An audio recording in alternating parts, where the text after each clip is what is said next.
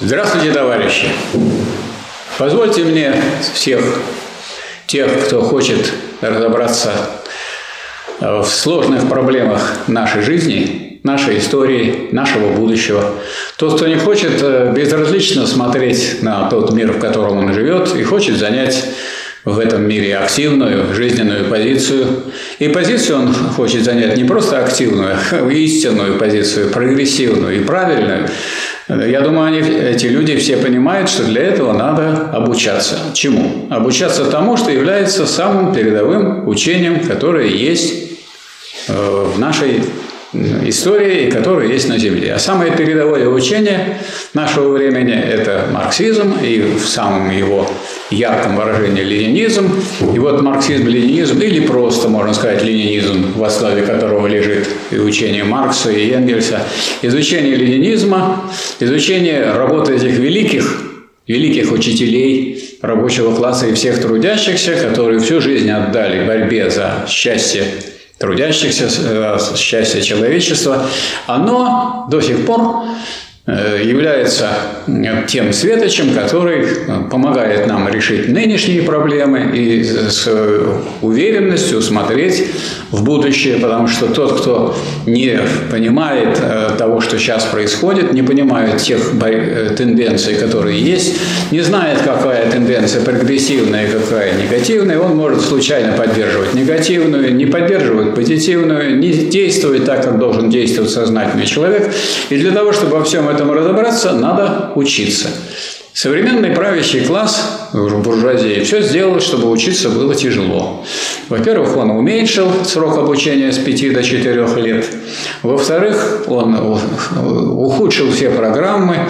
Ну, нельзя сказать, что там нельзя послушать или даже что-нибудь почитать и Маркса, и Энгельса. Это еще где-то остались огрызки в программах вузов. Мы это вот знаем хорошо с Александром Сергеевичем. Он был деканом исторического факультета в Ленинградском государственном университете имени Пушкина, заведующим кафедрой философии и социальных коммуникаций в, в университете торговом университете имени Энгельса, от которого уже и Энгельса сняли, и университет закрыли, и кафедры то и нет, и присоединили к политехническому университету по принципу, ну, надо как-то не прямо так уничтожать, а как оптимизации. Оптимизации, говорить, и так далее. Мы эти все процессы наблюдаем, знаем, понимаем, но марксизм такая великая вещь, такая наука, которую закрыть нельзя.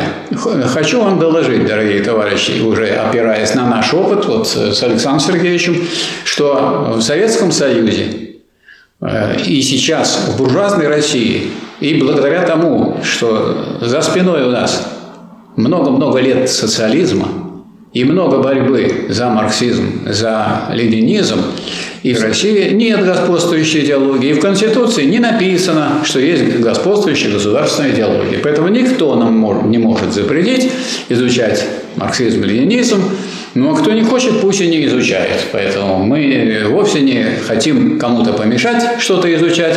Но тем, кто хочет изучать марксизм, мы помогаем и можем помочь. Для этой цели был э, создан 10 лет назад университет Красный университет фонда рабочей академии, который решает задачу дать глубокие знания по э, трем источникам и трем моментам марксизма. Политическая экономия, научный социализм и диалектическая философия, диалектический исторический материализм. И вот э, годы обучения показали, что очень много людей очень многие совсем не, сказать, не занимающие каких-то особых политических событий, не включенных, не включенных ни в какие политические партии, они многое очень э, подчеркнули для себя из этого самого изучения. С другой стороны, есть люди, которые пошли в рабочую партию России, есть люди, которые активными являются профсоюзными работниками, грамотными, умными, значит, э, образованными и так далее. Ну и вообще, э, если человек не в тумане живет, а если он разбирается в том, что происходит, он может отличить позитивное от негативного, отрицательное от положительного, и он э, не становится в такую позицию, что вечно получает шишки. То есть можно э, не обязательно, так сказать, плыть по течению, но надо знать, какое течение прогрессивное, какое течение реакционное. Я вот вспомню, как Сталин говорил. Говорит, многие, так сказать, перед э, пучиной жизни пугаются, и они, так сказать, хватаются за голову, так как на Иртыше лодочники. И если тот, кто сел на, дно этой своей лодки и погнала его вода на пороге, и пороги, через об эти пороги лодки разбиваются, и они гибнут. А те люди, которые на весла сказать, нажимают и сказать, свое сказать, знают, куда отгрести, они выживают, они сидят. Вы, наверное, заметили, что и Маркс, и, и Энгельс, и Ленин, и Сталин были людьми, которые всегда говорили истину, независимо от того, как к этой истине будут относить власть придержащие. Почему? Потому что нет выше, чем служение истине. Вот за истиной, собственно, люди и приходят в Красный университет. Сейчас продолжается набор в Красный университет. Вот, э, вы можете зайти, скажем, на Ленру, там указано, кому писать, что писать. В Красном университете есть очное отделение, вот здесь будут проходить занятия э, у тех, кто занимается э, очно. А кто-то не может очно заниматься, это и люди из других городов или из других стран. Поскольку сейчас у нас интернет, то у нас нет никаких ограничений. У нас люди были из Новой Зеландии, из Австралии, ну и, так сказать, прекрасно они также занимались. Поэтому никаких тут нет ограничений и никаких обязательств нет в том плане, что мы ваши так сказать, знания оцениваем с точки зрения, насколько они соответствуют истине. А как вы с этими знаниями будете действовать и как распорядитесь, это дело каждого самостоятельного гражданина. Вот что я хотел вам сказать и сказать, что сейчас еще идет пока запись, она закончится с окончанием сентября. Вот вы еще имеете возможность записаться, обучение бесплатное, и э, другого такого учебного заведения с бесплатным обучением, которое изучало бы позволило понять три источника и три составных части марксизма, просто нет на Земле. Я передаю слово Александру Сергеевичу Казенову. Он, я думаю, что он свое скажет. В этом году, в декабре, исполнится Сто лет со времени, когда был организован, образован СССР, Союз Советских Социалистических Республик. Ну а в прошлом году исполнилось 30 лет, как завершилась контрреволюция в СССР, в результате которой было разрушено советское социалистическое государство. И в этом же году умерло трое из четырех главных организаторов разрушения СССР. Это украинский президент Кравчук, видимо, где-то в глубине души бывший давно бандеровцем и антисоветчиком, и антикоммунистом, а на самом деле управлял формально Коммунистической партией Украины. Это Шушкевич, президент Белоруссии, это Бурбулис, госсекретарь Российской Федерации. Ну и, наконец, и Горбачев, который был, значит, видимо, главным организатором этого разрушения. Он не умер, он представился, как сказали бы. Да, представился. Представляется пред Господом, а его Господь прямо на середину раскаленной сковородки бросил на Да, он передаст его черту. Да, помните, поп Печушкин говорит, вот сравнивают Иуду с Горбачевым. Это несправедливо. Иуда предал только одного человека, а Горбачев предал почти 300 миллионов людей. Да, и вот люди советские 30 лет значит, живут в этих новых условиях. За эти 30 лет Россия вымирает фактически ежегодно, в том числе и в прошлом году. Она опять сократилась на миллион человек. Это говорит о невыносимости жизни, о жесточайшей эксплуатации России. Или, как я говорю, о двойной эксплуатации, что нас эксплуатирует с одной стороны своя буржуазия, с другой стороны еще и зарубеж. В этих условиях люди снова обращаются к социализму, к коммунизму, к вождям советского государства, которые из отсталой России смогли построить развитое коммунистическое Общество, вывевшее человечество в космос, создавшее ракеты, ядерное оружие и передовую науку. Но организовались, мобилизовались и активизировались и антисоциалистические силы.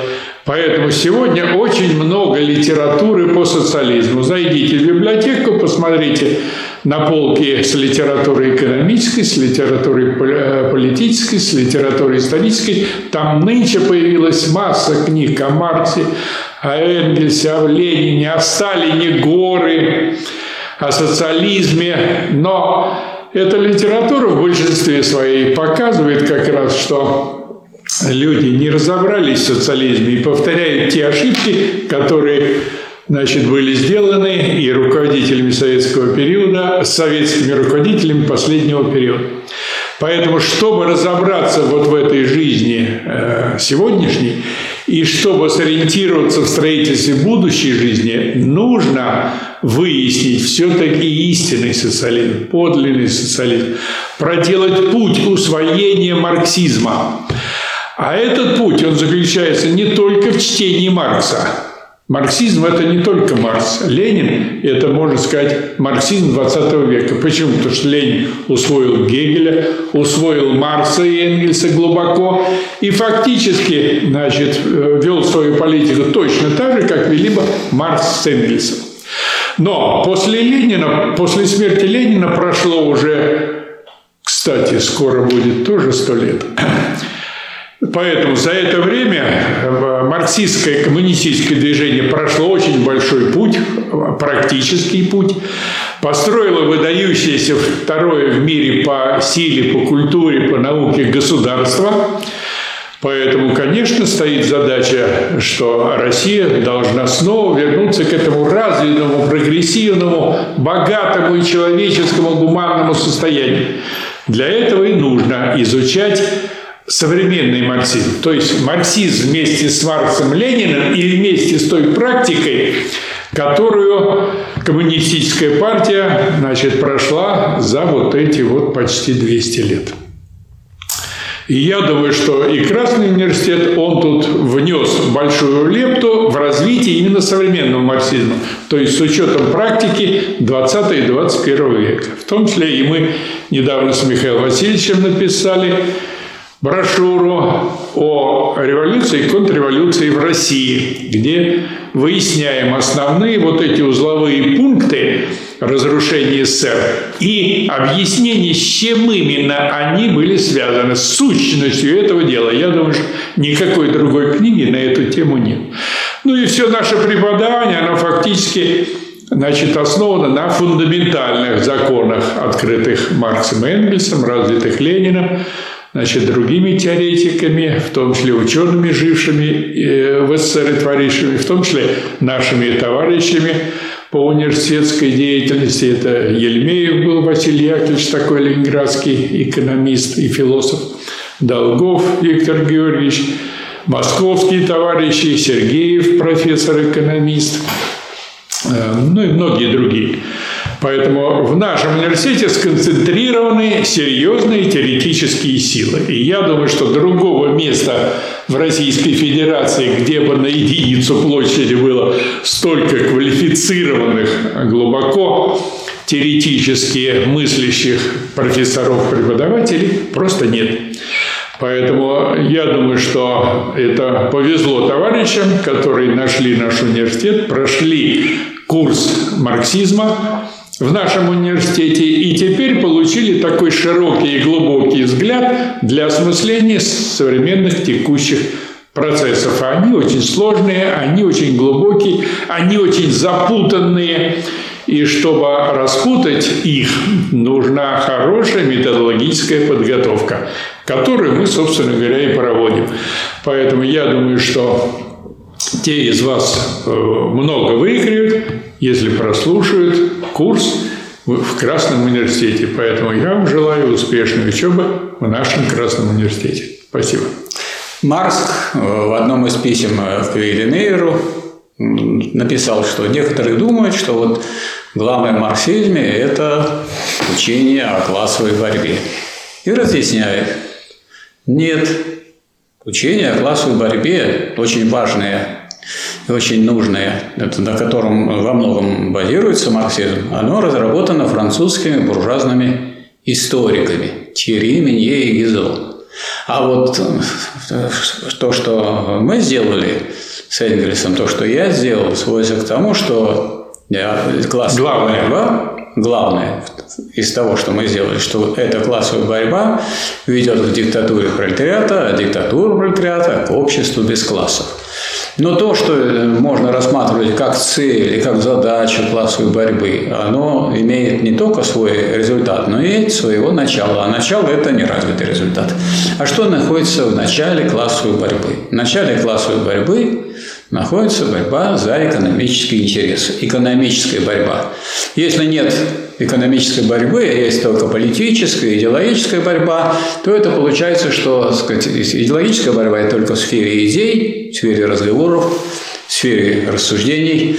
Вот политическое – это, так сказать, выступление перед государством, которое имеет силу большую, чем у тех, которые выступают со своими претензиями и выступлениями. А вот что касается экономической борьбы, здесь ну, вот то место и та основа, на, э, с которой начинается самый корень социализма и как самый корень коммунизма. Потому что коммуниз означает общий. Вот как только собираются вместе трудящиеся работники промышленных предприятий, и прежде всего фабрично-заводские рабочие, а также и работники всех других отраслей и видов деятельности, и коллективно начинают бороться за свои интересы, это и есть социализм в нашей нынешней нынешней жизни, социум, общество или коммунизм.